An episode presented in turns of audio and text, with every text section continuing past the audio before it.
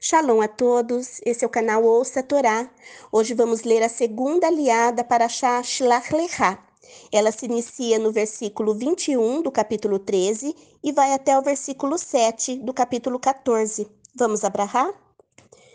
Baruch atah Adonai Eloheinu melech haolam, asher bahar banu mikol ha'amin venatam lanu et torato. Baruch atah Adonai noten hatorá. Amém. Bendito sejas tu, eterno nosso Deus, Rei do universo, que nos escolheste dentre todos os povos e nos deste a tua Torá. Bendito sejas tu, eterno, que outorgas a Torá. Amém. Eles subiram e fizeram reconhecimento da terra do deserto de Tzim Arehov, junto da entrada de Hamat. Eles subiram ao Negev e chegaram a Evron, a Rimã, Shechá e Talmai. Os Anakim viviam ali. Evron fora construída sete anos antes de Tsoan, no Egito.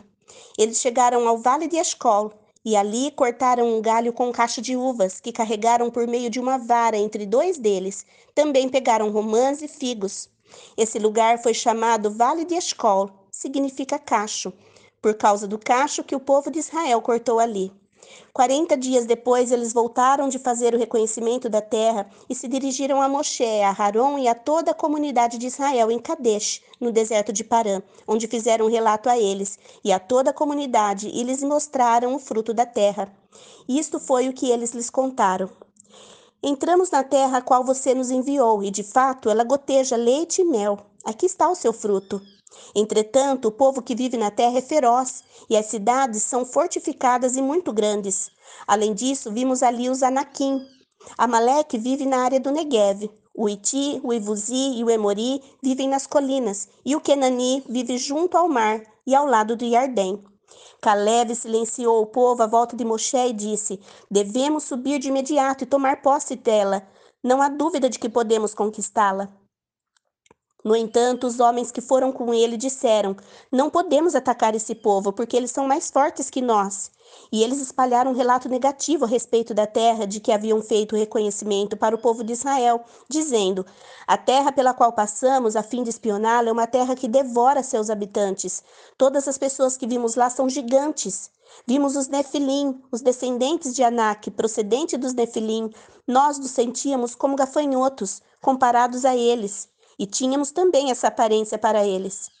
Nesse momento, todo o povo de Israel gritou desesperado e chorou durante toda a noite. Além disso, todo o povo de Israel começou a murmurar contra Moshe e Aharon. Toda a comunidade lhes disse: Desejaríamos ter morrido na terra do Egito ou morrido aqui no deserto. Por que Adonai está nos fazendo, nos levando a esta terra, onde morreremos à espada? Nossas mulheres e filhos pequenos serão levados como despojo. Não nos seria melhor voltar ao Egito? E eles diziam uns aos outros: Vamos escolher um líder e voltar ao Egito. Moshe e Aharon prostraram com o rosto em terra diante de todo o povo de Israel. E Ehoshua, o filho de Num, e Caleb, o filho de Efuné, do destacamento que havia feito o reconhecimento da terra, rasgaram suas roupas e disseram a toda a comunidade de Israel: A terra pela qual passamos a fim de espioná-la é realmente muito boa. Fim da segunda aliá. Baruch Adonai, Eloheinu melech haolam, asher natan lanu Torah temet, v'chaye olam natab etorreino. Baruch Adonai, noten hatorá. Amém.